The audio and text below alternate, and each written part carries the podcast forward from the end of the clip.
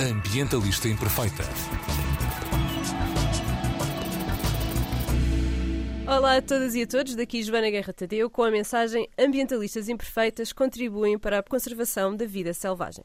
Os portugueses precisam neste momento de 2,52 planetas para manter o seu estilo de vida. Estamos claramente a subexplorar a Terra. Isto tem graves consequências para toda a natureza e também para a vida selvagem.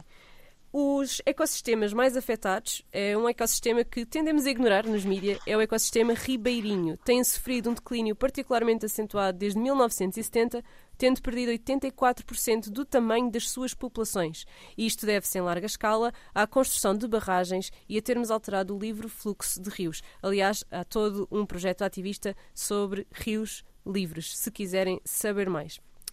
Uh, se travarmos o fluxo de um rio que leva sedimentos e nutrientes até ao mar, sendo a maioria dos estuários de rios zonas de maternidade para inúmeras espécies, consegue imaginar o impacto que uma pequena intervenção tem em todos os ecossistemas, incluindo do, os dos oceanos e os terrestres para falarmos destes problemas de conservação e outros, e um dos que eu mais estou fascinada é o facto do albatroz, uma ave monogâmica, estar a divorciar-se a um ritmo muito alto uh, por causa das alterações climáticas. Temos connosco duas pessoas com uh, especialistas em conservação, mas um mais virado para os ecossistemas terrestres e outra mais virada para os ecossistemas marinhos. Temos connosco Rita Sá, responsável pela área da conservação de oceanos da ANP WWF, e Jorge Palmeirim, investigador e ativista em conservação na Liga para a Proteção da Natureza. Bem-vindos. Muito obrigado. Olá, boa tarde. Uh, antes de começarmos a gravar, estávamos aqui a falar uh, de qual é que deveria ser, qual era a mensagem correta para dar uh, aos nossos ouvintes em termos daquilo que podem fazer pela conservação da vida selvagem um, e o Jorge e Rita entusiasmaram-se logo e começaram logo a, a, por aí. E eu acho que se calhar podemos começar por aí, fazemos isto ao contrário, costumamos deixar isso para o fim, mas eu acho que é bom começarmos já com um call to action. Jorge, quais são as maneiras que nós podemos de facto contribuir para estes esforços de conservação uh, da vida selvagem e da biodiversidade e da natureza no geral? Eu penso que, que talvez vale a pena começar por lembrar, por recordar que uh, a passividade não ajuda, não é? Portanto, e que de facto um cidadão ativo consegue de facto resultados potencialmente muito importantes a nível da conservação da biodiversidade. E pode fazer isto de várias formas. Portanto, uma, para os mais motivados, é de facto uh, serem ativistas, transformarem-se em ativistas e podem fazer isso principalmente através das associações de defesa do ambiente. Uh, e há boas associações de defesa do ambiente em Portugal nas quais é possível, com as quais é possível colaborar. E depois há também o grande potencial, o enorme potencial de influenciar as políticas através, por exemplo, dos, dos, padrões de consumo, não é? Portanto, quando nós consumimos menos carne, quando nós eh, preferimos, optamos por consumir eh, produtos certificados por, por associações de defesa de ambiente credíveis, estamos também a ajudar muito na conservação da, da, da biodiversidade. Rita, uh, outras formas.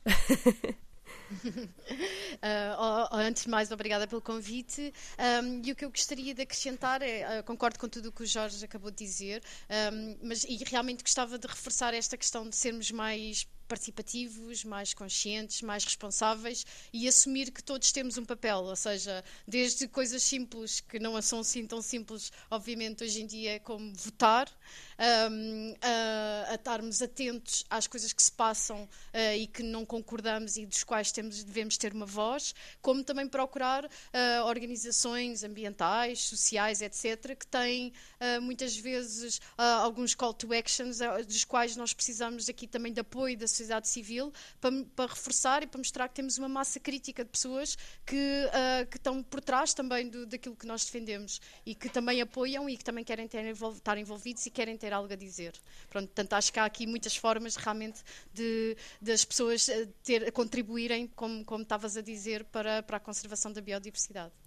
Quer dizer, uh, isto aqui em democracia o número importa, não é? A maioria, uma maioria, um grande número, uma, uma petição que tem muitas assinaturas, uh, um abaixo assinado que tem muitas assinaturas, um esforço grande nas redes sociais de divulgação de um determinado problema, não é? Portanto, Uh, nesse sentido, nós podemos todos contribuir um, até, de uma forma até muito simplista e, e, se calhar até pouco ativista, não é, Jorge? Porque estavas a falar aí de, da questão da apatia. Uh, muitas vezes estas partilhas acabam por acontecer um bocadinho no, numa, numa apatia. Mas uh, se nós nos envolvermos nas associações, podemos ir mais longe, não é? Muito mais, muito mais. Uh, trabalhar sozinho é difícil, trabalhar sozinho a longo prazo é, é muito, muito difícil e, e por isso o caminho certo é, é participar das, das, associações de defesa do ambiente, não é? Uh, as associações de defesa do ambiente têm atividades, têm, têm atividades muito diversas para proteger a biodiversidade e têm conseguido resultados fantásticos, dos quais normalmente não nos apercebemos, não é? Tendemos a concentrar-nos no, no copo meio vazio, mas as associações de defesa do ambiente têm conseguido um bom copo meio cheio dentro da área da conservação da biodiversidade. Aqui em Portugal, eu, eu falei dos albatrosses, não sei se, se Rita, se, se, queres comentar esta questão dos albatrosses, que eu até comentei convosco ontem, quando, quando estávamos aqui a combinar o tema da, da nossa conversa. Uh, esta questão do, das alterações climáticas fazerem uma ave monogâmica começar a divorciar-se é uma coisa que eu acho isto tão triste. uma pessoa já, já vê os, os divorce rates nas pessoas a aumentar, mas nos albatrosses, malta. Explica-nos o que é que se passa, Rita, por favor. Pronto, não, não são só os albatrosses que estão a sentir estas alterações, não é? Quando o meio à nossa volta se altera, realmente isto depois tem consequências nos nossos padrões, nos nossos comportamentos, até nas nossas rotinas, até Pronto, por isso acho que muitas, muitas espécies realmente estão a manifestar aqui alterações e adaptações, e eu acho que de alguma forma isto também mostra aqui uh, o quão a natureza uh, tá, é, é, resiliente e tem aqui formas de se encaixar as várias peças, não é? Um, e realmente aqui o que, o que se passa é que, que, realmente as presas que os albatrosses procuram estão mais longe das colónias, não é? E eles precisam de viajar e demoram mais tempo para as apanhar, para as capturar e, um, e apanham muitas apanham até presas com menos nutrientes, menos ricas e isso depois tem consequências no seu sucesso reprodutor e obviamente também no seu comportamento de reprodução. Portanto, acaba por ter aqui há aqui várias questões que, uh, que uh, as alterações do meio acabam por ter depois consequências no seu no, nas espécies e nos habitats e tudo e acabam por ter que procurar aqui mecanismos para se adaptarem. Eu acho que nós estamos a apanhar esse processo de adaptação. Parece tudo mau, mas eu acho que Uh, temos aqui que, que, que, ir percebendo e tentando ler o melhor possível, com a melhor informação possível que existe, para conseguirmos perceber exatamente o que, é que, o que é que está-se a passar em termos de biodiversidade e das espécies. Eu enviei-vos um vídeo ontem que, me, que saiu na Wired há uma semana, com um biólogo que explica que há animais que estão a sofrer uma evolução, uma, uma evolução um, mesmo nos, nos, seus corpos e no, nos seus comportamentos, a uma velocidade sem precedentes por causa das alterações climáticas. Ele dá o exemplo de um lagarto que vive numa zona que está a sofrer tantos uh, eventos extremos de, um, climáticos, não é? De furacões e assim, que uh, as, uh, todos os espécimes que, eram, que tinham as pernas mais compridas e os braços mais, mais fracos morreram. E todos os que estão a nascer agora são com pernas mais curtas e braços mais fortes. Uh, isto acontece assim numa geração, Jorge? Como é que este tipo de, de, evolução está mesmo a acontecer? As, as alterações climáticas um, e esta época que nós agora andamos a chamar de antropoceno está mesmo a causar uhum. uma super evolução em alguns animais? Está a causar uma super evolução em alguns animais, mas infelizmente não está a causar em todos. E o que quero dizer com isto é que, de facto, a evolução, que é uma constante desde o início da, da, da vida, não é? Tende a ocorrer de forma muito mais lenta, não é? Portanto, e de facto tende a ocorrer de forma tão lenta que não é compatível com, as, com a rapidez com que as alterações climáticas estão a ter lugar. Portanto, felizmente, há algumas espécies que, que, que conseguem fazer uma rápida adaptação, mas de uma forma geral, eh, receamos o pior, isto é, receamos que muitas não consigam adaptar-se às, às atuais alterações climáticas. E a questão da plasticidade. Podem explicar-nos uh, o que é a plasticidade uh, e o que é que isto tem a ver com a capacidade dos animais se adaptarem? Porque nós falamos muito em adaptação às, às alterações climáticas uhum. do ponto de vista social e económico, não é? Das pessoas, uhum. uh, das cidades, de nós fazermos migrações, das cidades se tornarem mais sustentáveis, nós mudarmos os comportamentos de consumo, etc, etc. e os animais? Quem, quais são os mais plásticos? de uma forma geral, eu diria que as espécies generalistas são as mais, as mais plásticas, mas não necessariamente, não é? Portanto, mas nós estamos a ver exemplos de plasticidade, por exemplo, em algumas aves, não é? Que eram migratórias, como é o caso da, da cegonha ou, ou das polpas, que, que até, até há pouco tempo, não é? Portanto, até há poucos anos abandonavam a Europa durante o inverno e agora, devido ao aquecimento global, estão a ficar cá também durante o inverno, não é? Portanto, isto, estes comportamentos plásticos são de facto uma, uma estratégia de sobrevivência, não é? Portanto, às mudanças ambientais que não são de hoje. Portanto, estas espécies já evoluíram eh, e já sobreviveram a outras alterações ambientais. O que é diferente nesta é a enorme rapidez com que está a acontecer. Rita, nos oceanos temos vários animais a reduzir de tamanho, certo? Sim, mas também temos alguns casos assim preocupantes, como uh, espécies que são uh, muito antigas, como por exemplo os tubarões, e que o que nós sabemos é que, por exemplo, um exemplo que, que nos está a preocupar bastante é que nós sabemos que são, uh, são espécies uh, que, que, estão muito vulneráveis e que um dos seus maiores problemas é realmente a sobrepesca. Mas a sobrepesca às vezes acaba por acontecer aqui, não é só a pesca em si que é um problema, no fundo aqui é uma tempestade perfeita.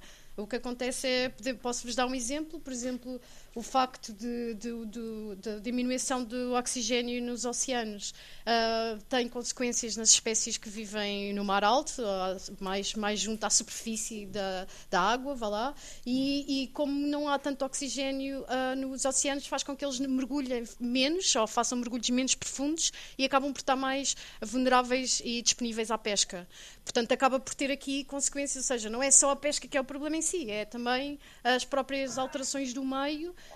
acabam por fazer com que as espécies acabem por ficar aqui também uh, mais vulneráveis e mais suscetíveis a estas consequências. E depois temos variadas espécies que o facto das temperaturas estarem a aumentar, isso faz com que um, ou altera o, uh, o sexo das espécies, como por exemplo os de, dos indivíduos, como por exemplo as, as, tartarugas marinhas, ou o facto também. Espera, Rita, podem... explica-nos melhor o que é que isso quer dizer. Uh, ou seja, o que, o que, está a acontecer, grande, grande, grande, a maior parte das espécies. Rita, desculpa, aproxima-te só um bocadinho mais do microfone, ah, pode ser? Ok, ok, sim, sim. Obrigada. quase todas as, as espécies de tartarugas marinhas estão em perigo. E o que, o que está a acontecer é que o aumento da temperatura faz com que haja mais fêmeas do que machos. O que acaba por. Uh, isto tem a ver aqui um. Uh, o, uh, o, número está a ser bastante, bastante elevado e isto está a ter aqui consequências depois também no, no equilíbrio vá lá, da, das várias das populações de tartarugas marinhas. Um, temos, temos várias espécies de tubarões de recifes, por exemplo, que o aumento da temperatura está a fazer com que os ovos eclodem mais cedo e depois isto tem consequências nas, na sua saúde e, consequentemente, também no seu, no seu sucesso reprodutor. Portanto, isto está aqui, está-se a ver que realmente, uh, com o pouco tempo que temos para estudar isto, que está a haver aqui realmente consequências. Umas espécies conseguimos ver que até estão-se a adaptar bem, não é? Uh, e até cons conseguem ter aqui alguma uh, adaptabilidade e resiliência. Outras uh, ainda estão aqui a tentar se adaptar e às vezes não é, não é tão simples como, como isso. Por exemplo, uma das, uma das espécies que se fala muito a nível marinho em Portugal são os cavalos marinhos, populações de cavalos marinhos na Ria Formosa. E falou-se muito uma altura da apanha ilegal de cavalos marinhos naquela zona, mas nós sabemos que no fundo também foi outra tempestade perfeita que o que, o que aconteceu foi o aumento da temperatura da água dentro da Ria Formosa, o, a, a, apanha ilegal e também a destruição do habitat dentro da ria fez com que as populações diminuíssem cerca de 90% em 20 anos. Ou seja, são dados realmente preocupantes. Mas porquê que se apanham cavalos marinhos? Uh, o mercado asiático considera que é um, uh, uma coisa, um, um é, são gourmets e são utilizados como afrodisíacos, ou seja, são secos, são desfeitos em pó e depois são usados como afrodisíacos. Ok. Um... E tem um grande valor comercial, mesmo um grande valor. Okay. E portanto, uh, e houve ali uma grande apanha focada na Ria Formosa em que, que era completamente ilegal, nem sequer se pode tocar nos cavalos marinhos naquela zona e, um, e pronto, e, e, houve aqui um trabalho de envolvimento da comunidade para tentar alertar a comunidade que o income financeiro que poderiam ter com a apanha uh, seria, não, a longo prazo, não seria benéfico e que seria muito mal deixarmos de ter cavalos marinhos ali naquela zona. Portanto, sim. Porque lá está, quando nós mexemos com uma espécie, estamos a mexer com todas. Uh, Jorge, pode explicar um bocadinho isto, esta questão de que nós muitas vezes, quando vimos estas comunicações sobre, sobre a conservação da vida selvagem, é muito focado numa espécie em, em específico um, e eu acho que se perde um bocadinho esta mensagem do ecossistema. Pode explicar aqui um bocadinho, por exemplo, um, um, uma espécie que toda a gente em Portugal sabe que está em perigo e que há um esforço de conservação é o lince ibérico. Mas qual é a uhum. grande importância? Não é só salvar o lince ibérico, é muito mais que isso. Pode explicar-nos um bocadinho aqui estas ligações, eh, esta questão do, do ecossistema e das ligações até à nossa sobrevivência uh, enquanto humanidade, não é? E ao nosso bem-estar? Sim, sim, bem, no caso, no caso do lince ibérico, a, a, a, própria ameaça, a situação de ameaça em que a espécie está já é ela própria uma consequência de um desequilíbrio ecológico. Portanto, o lince ibérico tem como presa principal o coelho e quando entraram na, na, na Península Ibérica doenças fatais para, para, para o coelho, as populações declinaram vertiginosamente e naturalmente as populações do lince caíram atrás delas, não é? Agora, também a, a, a baixa densidade de populações de lince tem efeitos sobre, sobre as comunidades animais. Por exemplo, eh, há outros carnívoros, carnívoros oportunistas, como espécies oportunistas, portanto, que tiram partido facilmente das alterações do meio, como é o caso da raposa, tendem a ter populações muito mais elevadas em zonas onde não há lince. Isto porque o lince é um predador também das raposas e, portanto, mantém as, as densidades de raposas a um nível mais próximo do nível, do nível natural. Portanto, sim, quando alteramos uma, quando retiramos uma espécie de, ou, ou quando aumentamos excessivamente a sua abundância no ecossistema, quando criamos um desequilíbrio, normalmente há uma cascata de efeitos a muitos outros níveis. Isto Talvez depois um exemplo, tem. Diz, diz, desculpa. Um, um, um, exemplo giro também é, é de facto pensar na, no, na, naquilo que nós. Nas, nas, espécies que nós chamamos espécies-chave nos ecossistemas. Por exemplo, um, espécies que fazem dispersão de sementes nas ilhas do Pacífico, neste momento, distinguiram-se imensas espécies com, com, a chegada do homem, e atrás do homem vieram ratazanas, vieram gatos, vieram cães, portanto distinguiram-se imensas espécies de aves, e essas aves eram fundamentais para a dispersão das sementes das árvores que constituíam a floresta da, da, das ilhas do Pacífico. Com o desaparecimento dos dispersores de sementes, as árvores têm dificuldade em se reproduzir. Portanto, neste momento já há praticamente só uma espécie, que é uma espécie, por acaso, de morcego frugívoro, que se alimenta de frutas, que dispersa sementes de muitas dessas árvores. Se aquela espécie se extingue, é um desastre para a floresta, para a floresta porque as árvores deixam de se conseguir reproduzir, ou que têm muita dificuldade em se reproduzir. Portanto, de facto, há algumas espécies que não podem mesmo desaparecer. Estavas a falar em dispersão de sementes e eu comecei a pensar nos polinizadores, não é? Que é, uma, é, é, é algo que nós já estamos mais habituados a ouvir uh, falar aqui na, nos, nos, meios de comunicação uhum. de massa, não é? Falamos de, de uhum. bastante disso. É um problema em Portugal? É realmente uma coisa que está a acontecer? Temos poucos polinizadores? É um problema, portanto, eh, que não está bem quantificado, mas é um, mas é um problema. De facto, nós, através da, da, da da utilização de, pesticidas, não é? Portanto, e os pesticidas são utilizados precisamente porque nós, nos meios agrícolas, não temos o cuidado de procurar manter ecossistemas razoáveis, equilibrados, não é? Portanto, fazemos monoculturas, grandes monoculturas, onde as oportunidades de alimentação para os, para os animais são poucas, e isso faz com que, de facto, haja um desaparecimento generalizado de espécies de insetos, particularmente, e isso acaba por prejudicar não só a, a, a reprodução de, das plantas, das plantas da natureza, da nossa flora, mas também muitas vezes das plantas agrícolas, não é? Há pouco... E isto que acontece. Sim, há pouco a Rita falava da relação com a comunidade, falando das populações que estavam a fazer a apanha do, do, do cavalo marinho. Portanto, nós temos aqui toda uma relação depois entre estas espécies e o que, está, o que está a acontecer no ecossistema por conta das alterações climáticas e uh, o bem-estar das comunidades que vivem ao redor disto. O Jorge está a falar em agricultores, a uhum. Rita uhum. em pescadores, por exemplo. Um, Rita, podes-nos explicar um bocadinho o trabalho com a comunidade e a importância de tornar estas comunidades que dependem da prosperidade destes ecossistemas, uh, de se tornarem os próprios protetores destes ecossistemas? Sim, uh, nós temos, temos vários projetos que, que que, que, trabalham ao nível da cogestão dos recursos marinhos. É um novo paradigma da forma de gerir os recursos. No fundo, trazemos os vários partes interessadas à mesa para tomar decisões em conjunto, em que a administração é uma das partes, os pescadores são outra, os cientistas, as ONGs e outras que, que sejam importantes para a pescaria. Um, eh, nós, eh, eh, portanto, a ideia é deixar de ser uma gestão que vem de cima para baixo e ser uma gestão que vem de baixo para cima. E uma das grandes vantagens que esta gestão tem ao nível da, mitigação e da adaptação às alterações climáticas é exatamente ser uma gestão mais adaptativa. Ou seja, o que se pretende com isto é que os próprios utilizadores do, do meio conseguem perceber os sinais, identificar os sinais e conseguem trazê-los para a mesa onde estão todos, onde estão todos reunidos para tomar decisões, ou seja, o recurso está a diminuir, vamos tentar protegê-lo. O recurso está a aumentar, podemos se calhar apanhar um bocadinho mais. Ou se calhar esta altura do ano temos que deixá-lo crescer para assegurar a minha melhor reprodução e, e, recuperação da população. Portanto, há estas vantagens de conseguir quase em tempo real uh, olhar para o recurso, aproveitar esta, esta a posição de, dos utilizadores que lá estão e trazê-lo depois para a tomada de decisão.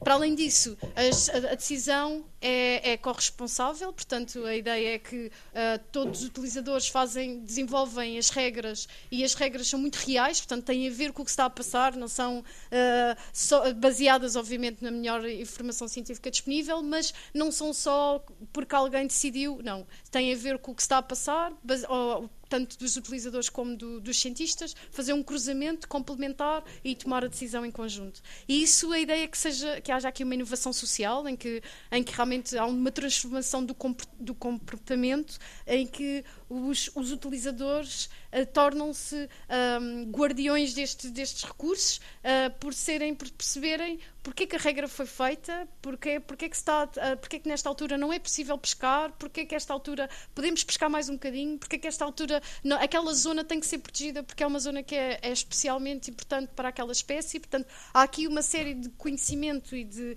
e de responsabilidade que é, que, é, que é partilhado. E nós estamos a trabalhar, portanto o primeiro comitê de cogestão será sairá por agora, por estes dias, será criado para o percebe da Berlenga. Uh, e estamos a trabalhar também para o povo de todo o Algarve e esperemos que em breve próximos comitês de cogestão possam vir a serem criados. E só para uma nota muito importante para este, e que eu acho que também é importante chamar a atenção, é que Portugal é o único país da Europa que tem um enquadramento legal para haver comitês de cogestão uh, ao nível de, gestão dos recursos marinhos. Um, e realmente Portugal está a ser, pode ser líder a este nível, está a ser líder, estamos a fazer coisas completamente inovadoras e com o envolvimento da comunidade, que, pelo menos para o Percebe de Berlenga, nós temos visto resultados muito, muito interessantes e muito uh, enriquecedores para todas as partes. Eu diria que, principalmente para os mariscadores, tem sido mesmo muito interessante vê-los apropriarem-se uh, do, do recurso e, para além do, do, próprio, do apenas apenas do, do, do, do, dinheiro que ele pode, possa dar, não é? Portanto, é Rita, é isso parecia quase uma declaração socialista, o trabalhador a apoderar-se dos meios. adorei, ah, adorei. Mas, mas é, é, é, muito por aí também que não, não, não tem que ser propriamente socialista, porque estas coisas temos que. Um, pronto, é difícil nós termos esta. Um, falarmos destas coisas. De Sim, um enquadramento político. a sociedade Sim, sim. Sim, mas, mas é, é importante. É, é, aliás, é. Isto é um ato político. Isto é um Exatamente. ato político. É estarmos a dar um poder e esta administração também tem que ser. Pá, tem, temos, a verdade é que temos que dizer que tem feito um excelente trabalho a este nível. É a, a própria a administração. A administração a pública, não é? Tá, estás a falar no, sim, tá. do exato, governo sim, sim. E, do é, governo local. É, sim. Exato. Eles estão, estão a, a prescindir de parte do seu poder na tomada de decisão para o partilhar com a comunidade e com os outros interlocutores de forma a que a decisão seja consensual. Portanto, ou seja, também, também tem, há um ganho para, para, para o governo, é? que sabem que as decisões, um plano de gestão que seja definido, as regras são definidas, não vão ter a seguir uma manifestação à porta. Não é? Uh, os pescadores se decidem que vão fazer um defeso para proteger uma espécie, é porque eles acham que isso deve ser feito e isso é apoiado pelos próprios pescadores. Portanto, também é, há aqui um ganho, não é? Obviamente. Uh, claro. Mas, o, para os cientistas também há aqui uma partilha de poder ao nível do conhecimento, porque há aqui uma parte do pressuposto que o conhecimento científico não chega, que também é importante um, haver uh, o complemento do conhecimento empírico das pessoas que utilizam o sistema todos os dias. E, portanto, isso também é muito importante, não é? Há mesmo aqui uma partilha. Jorge, e em terra? os agricultores, as pessoas que têm florestas e que fazem gestão de, de, de terrenos florestais, uh, as pessoas que trabalham em rios. Como é que, como é que se faz este, este trabalho com as comunidades e o envolvimento dos poderes locais e tudo mais? Uh, bem, em, certos, em certas partes do mundo faz-se, como a Rita estava a dizer, portanto, através de, destes processos de, de, gestão envolvendo as comunidades. Isso é muito importante porque uh, o, o que acontece, e um dos grandes problemas na gestão de recursos, é que são de todos, e o que é de todos não é de ninguém, e por isso as pessoas partem do princípio que se não forem elas a, retirar o recurso, que são outros, não é? Portanto, eh, quando atribuímos as, eh, não a propriedade, mas o usufruto de um recurso a uma comunidade, ela passa a, propriamente a geri-lo, não é? E não simplesmente a retirar, a retirar recurso, não é? Isso em Portugal.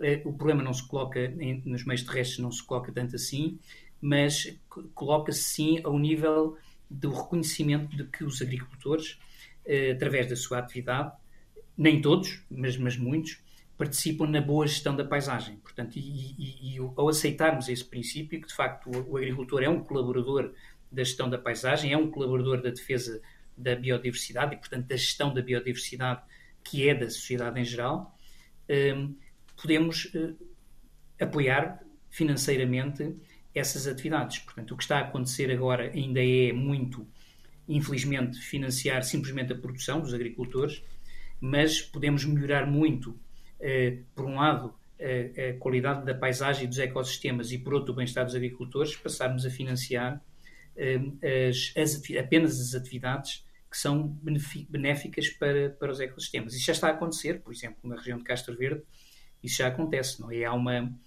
uma colaboração grande dos agricultores na conservação das aves estepárias, que é um projeto em que a LPN está envolvida há muitos anos, não é?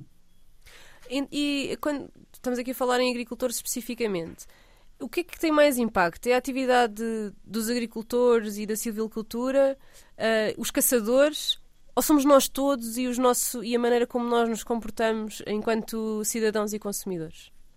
Um, eu diria que é difícil a comparação, não é? Mas portanto, eu diria que, que nós, portanto, o nosso, o nosso impacto como, como consumidores é fundamental porque vai ele próprio influenciar, por exemplo, o impacto dos agricultores, não é? E, portanto, hum, nós devemos, através do nosso consumo, obrigar a que os agricultores, hum, no fundo, apoiar os bons agricultores, não é?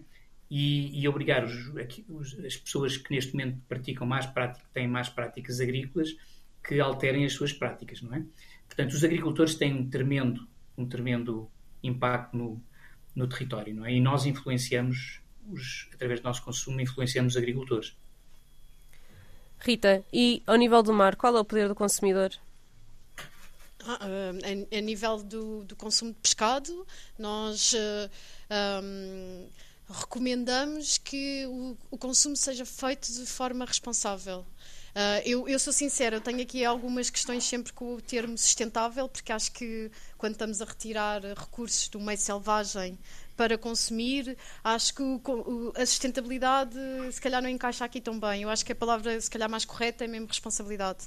Eh, eu, se, temos que avaliar sempre a quantidade de proteína que tam, animal que estamos a consumir, se faz sentido ser tanto, se poderemos uh, uh, consumir menos e depois olhar para, para, para as espécies. Nós temos um guia de consumo em que falamos ah, de muitas das espécies e damos recomendações específicas, mas a recomendação que eu mais gosto e que eu acho que é a mais desafiante e que eu, que eu, que eu acho que isto é transversal uh, também ao consumo não só de pescado é, é, a diversificação, ou seja, tentarmos consumir, tentar variar o máximo possível. Eu sei que às vezes é difícil no nosso dia a dia, que às vezes é, uh, andamos a correr, temos poucas ideias, queremos é despachar com as crianças, tudo é complicado mas a, a verdade é que a diversificação ajuda-nos a que não estejamos a fazer sempre impacto e sempre nas, sempre nas mesmas espécies. Se calhar há espécies que calhar até são, tão, são mais vulneráveis e que nós podemos, se calhar, consumir uma ou duas vezes por ano, se calhar não é por aí que será Eu ia perguntar-te pelo bacalhau, apesar de não ser aqui do nosso oceano, do nosso,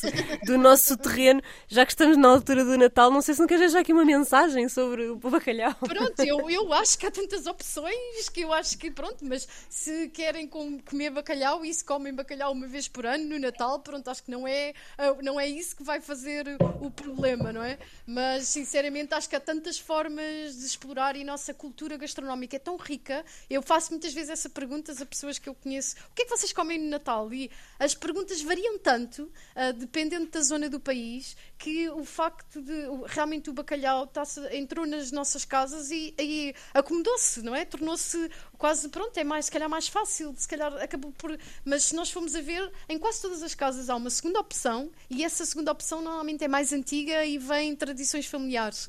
Um, eu, por exemplo, na minha família, que é do Norte, comemos sempre polvo também para além do bacalhau. E eu, e, e eu tento sempre fomentar que haja mais polvo do que bacalhau, apesar de ter aqui algumas dificuldades uh, no, no seio familiar. Mas a verdade é que um, a, a, realmente se nós conseguíssemos diversificar e termos, e se calhar olhássemos para as nossas tradições eh, gastronómicas, o que é que as comunidades pescatórias têm imenso saberes uh, sobre isso que podem partilhar connosco e que nós poderíamos aprender a cozinhar espécies que normalmente nós nem sabemos que existem, que nem, são, que nem sabemos se são comestíveis e poderíamos, poderíamos ir por aí e há muito a explorar. Outra coisa que também é transversal também à, à alimentação, não é? De uma forma geral e não só, ao consumo de uma forma geral, e que eu acho que é uma coisa que quando nós não sabemos o que é que devemos fazer, se calhar podemos parar e pensar nisso, é consumir menos e melhor. E se calhar quando estamos na dúvida se devemos comprar mais esta coisa ou se precisamos realmente disto, ou, epá, eu acho que isso irá proteger a biodiversidade, os oceanos, os ecossistemas terrestres, o ambiente de uma forma geral e aí estamos a ser realmente um consumidor muito mais responsável, não é? Eu acho que são recomendações às vezes mais gerais que chegam mais facilmente ao consumidor e que nos ajudam realmente a termos aqui um, a conseguirmos ser transformadores, mais realmente do que ir à espécie ou à altura do ano, ou não é? Pronto, acho que se calhar é aqui o que é que nos pode nortear a nós como consumidores de uma forma geral. Jorge, e ao nível da espécie, há alguma espécie que, que os portugueses, ao nível mais terrestre, sejam quase predadores, ou seja, que eu estou a pensar no lobo. Estou a ser, honestamente, estou a ver se, estou, estou a ver se o Jorge fala do lobo, estou aqui a tentar influenciar, porque há aquela ideia de que o lobo é mau, não é? Que o lobo come as galinhas. um, e há todo um problema também com esta espécie. Por exemplo, há, há de facto este problema e as pessoas precisam de, de perceber melhor esta espécie ou outras, ou, ou isto é um mal entendido? Bem, portanto, digamos que a ideia de que o lobo é mau e, e, perigoso, portanto, é completamente falsa, não é? Primeiro, não há animais bons e animais maus, há animais que sobrevivem, não é? Eh, e que têm uma ecologia que lhes permite sobreviver. Depois, eh, relativamente ao, ao, à, à, imagem perigosa do lobo, é, é falsa. Portanto, de facto, na, não há memória, tanto quanto sei, em Portugal, mesmo quando o lobo era uma espécie abundante, ou mais abundante, ter, ter havido alguma vez algum, algum incidente de um lobo atacar, atacar pessoas, não é? Portanto, isso não acontece. Mas, mas sim, nós, nós, nós temos que perceber, é importante que, que nos apercebamos de que um, os grandes predadores, e se queremos ter grandes predadores no nosso território, têm necessidades de, de presas, não é? E nós temos que permitir, portanto, não só que haja espaços abertos e suficientemente selvagens para que essas espécies sobrevivam, mas também que tenham presas em, em, razoável abundância. Aquilo que acontece com o lobo é que, não existindo as presas naturais, em densidade suficiente, nomeadamente veados, corços, etc., os lobos acabam por ser muitas vezes obrigados um, a sobreviver à custa do ataque a rebanhos, não é? Portanto, isso é de facto um conflito uh, com consequências muito reais para, para, para, para, para os agricultores e para as pessoas que, têm, criam gado e que tem que ser resolvido pela sociedade apoiando essas pessoas, não é? Portanto, o lobo é uma espécie que, que através da alimentação cria conflitos, não é perigoso, mas cria conflitos através da alimentação e, e a única forma de fazer que seja socialmente aceitável nas regiões onde vive é apoiar financeiramente as pessoas que perdem gado com os ataques do lobo. É mesmo é, tem mesmo que ser sólido, não é? Porque não, e não há, por exemplo, a possibilidade de. de uh, diz aqui a leiga, não é? Que não percebe nada disto, mas mesmo porque a maior parte dos nossos ouvintes também não perceberá. Falámos uhum. aqui em viados e em cursos. Não podemos aumentar essas populações? Não há uma maneira de nós aumentarmos essas populações? Ou nem sequer há habitat para fazer isso?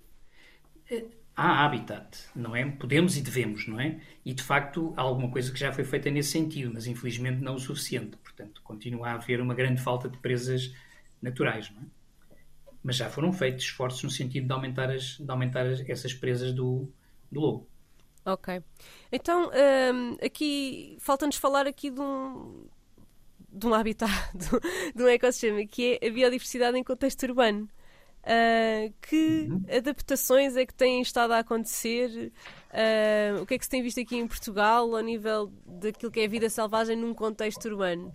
Uh, porque eu, eu, aprendi este ano que há falcões em Lisboa, que é uma coisa que eu não fazia a mínima ideia, que há flamingos aqui ao lado.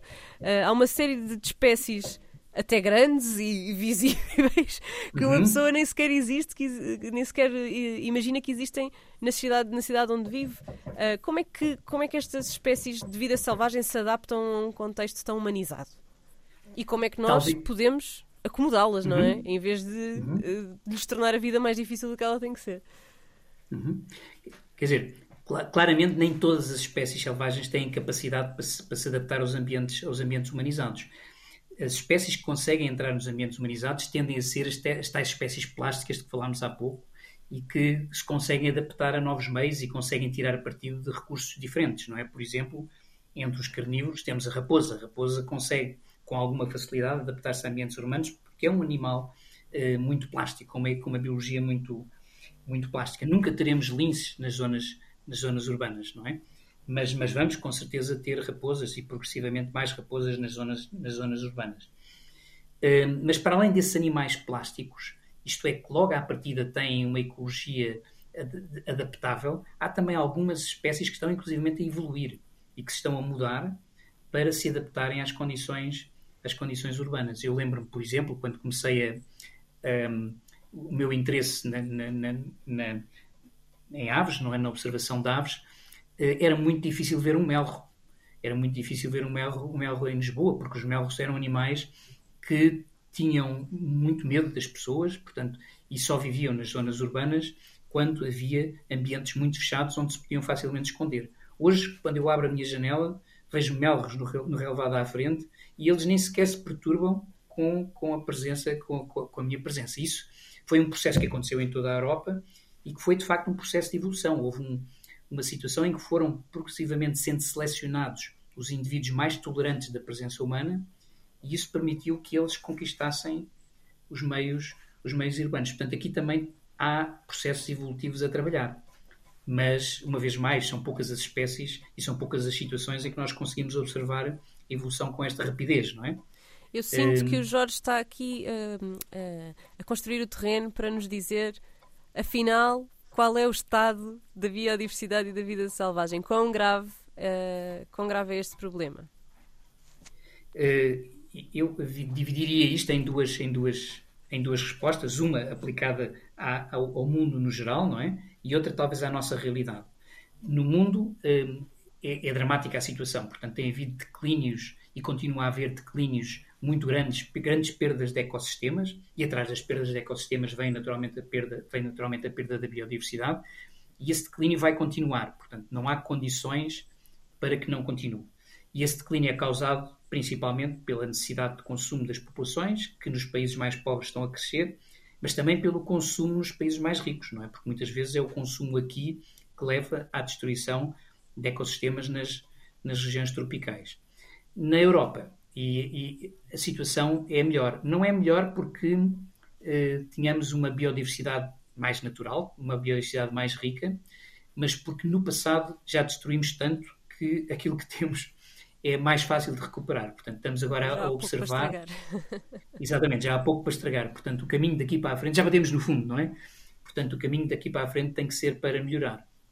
E apesar de continuar a haver eh, situações, espécies e ecossistemas que, são, que, são, que estão a ser prejudicados, também já há alguns sinais de, de recuperação. Portanto, e esses sinais de recuperação devem-se muito ao esforço da sociedade para influenciar os decisores políticos, para tomarem política, para assumirem, eh, eh, para tomarem decisões que são favoráveis ou mais favoráveis à, à recuperação da vida selvagem. E vemos, por exemplo, uh, ao nível europeu, a recuperação das, das, espécies de grandes carnívoros, não é? Portanto, isso é um, um padrão geral na Europa. Portanto, eu, eu, diria que, apesar de tudo, nem tudo são más notícias, não é? Portanto, há também boas notícias e há a tal certeza de que se nós trabalharmos pela recuperação, que ela vai acontecer. Uh, eu gostaria de acrescentar. Isso que eu ia pedir, Rita. um, temos um exemplo muito interessante, e eu acho que estavas a, a, a referir-se a isso quando falaste dos flamingos, aqui do estuário do, do Rio Tejo. Nós estamos aqui a trabalhar uh, no, nesta zona, uh, nós sabemos que é o estuário que tem mais população uh, à volta no nosso país, tem maior pressão de tanto de, de temos muitas pessoas que aqui vivem que põem têm os esgotos, têm uh, todo o tráfego marítimo, têm atividades marítimo-turísticas, têm uma série de da pesca, etc. Tem uma série de coisas a acontecer, atividades humanas que fazem muita pressão no estuário. E o que nós estamos aqui a tentar perceber, estamos a tentar, estamos a desenvolver um relatório que irá sair para o ano sobre isso, estamos a tentar perceber quais foram as alterações das condições do estuário ao longo destas últimas décadas e o que é que faz com que uh, certas espécies tenham, estejam a regressar, outras que uh, tão, desapareceram, entretanto. O que, é que, o que é que aconteceu ao longo deste tempo? E é muito interessante nós repararmos que realmente a qualidade da água melhorou substancialmente uhum. e, portanto, isso fez com que um, a, quali a, qualidade do ecossistema, ou, ou criaram-se condições para que espécies que são de base do ecossistema uh, uh, crescessem e de alguma forma servissem de base para outras espécies que se calhar já tinham saído do estuário voltassem. E temos exemplos muito interessantes como um, temos, a, temos a, as corvinas que estão a voltar, temos, temos a, as ostras que também estão a crescer uh, com, que de, de, uma forma muito, estamos todos muito, de uma forma muito positiva, começaram também a aparecer bastantes zonas de pradarias marinhas, temos relatos de mai, mais visitas dos golfinhos golfinhos também a entrarem que vêm, vêm procurar essas espécies, não é? Portanto, há uma zona aqui também boa para se alimentarem, também para trazerem as suas crias, portanto, tão, também há mais visitas dos golfinhos. Temos, eh, temos assim, eh, temos também, sabemos que estão a aparecer mais cavalos marinhos em determinadas zonas que não se sabia sequer que existiam. Tem aparecido relatos de espécies como tubarões-martelo dentro do estuário do Tejo e, portanto, há aqui uma série, uma vida que nós muitas vezes até vamos uh, fazemos viagens para ir ver para ir ver estas espécies e temos aqui à porta de casa uh, de Lisboa, uh, pelo menos da minha casa que eu vivo em Lisboa e que, e que, que são desconhecidas da maior parte das pessoas.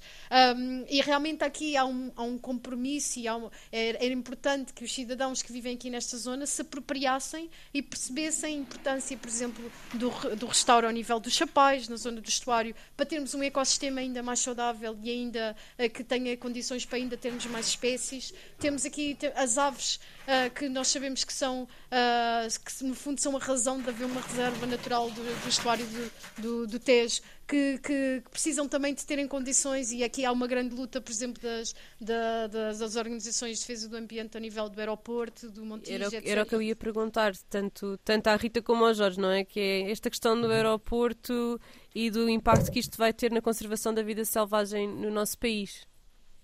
Não sei se querem comentar. Bem, a Rita já estava a comentar. Sim, continua, continua, Rita, eu depois completo com alguma coisa se me parecer. Um, sim, o que, eu, o que, eu, também acho que é uma reflexão que também precisamos de fazer é, não sendo, obviamente, o Montijo a melhor opção, a verdade é que, apesar de nos dar jeito ter um aeroporto dentro da cidade, não é? Dá jeito a toda a gente, porque estamos facilmente lá, a verdade é que isto também não é uh, uma coisa que possa continuar a existir durante muito tempo para termos também uma, uma cidade que, que tenha boa qualidade do ar, que, que uh, em nível do ruído é, torna-se uh, muito, muito complicado uh, termos tantos aviões a passar por cima das casas da maneira como temos. Portanto, há aqui também questões muito, muito complicadas e que se nota mais na zona mais perto do aeroporto, mas realmente que acaba por não se tornar viável continuarmos a ter um aeroporto destes no centro da cidade, praticamente, não é? Um, mas sobre o Montijo, se calhar o, o Jorge sabe mais sobre aves do que eu, de certeza, e portanto terá muito mais a dizer sobre isso. Mas é algo que, obviamente, também nos preocupa, porque sabemos que as aves são aqui fundamentais também para termos um, um ecossistema e um estuário aqui à porta de casa que é que no fundo é aqui também muito importante para nós termos a qualidade de vida que temos e, ter, e ser bom viver aqui nesta zona, não é? Portanto, nós se calhar não lhe damos a real importância. Jorge.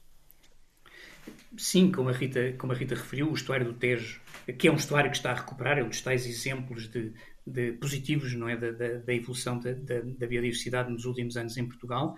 Um, as aves são, são, são fundamentais na conservação do estuário e a verdade é que houve um estudo feito recentemente que mostrou que de facto vai haver uma enorme perturbação das aves.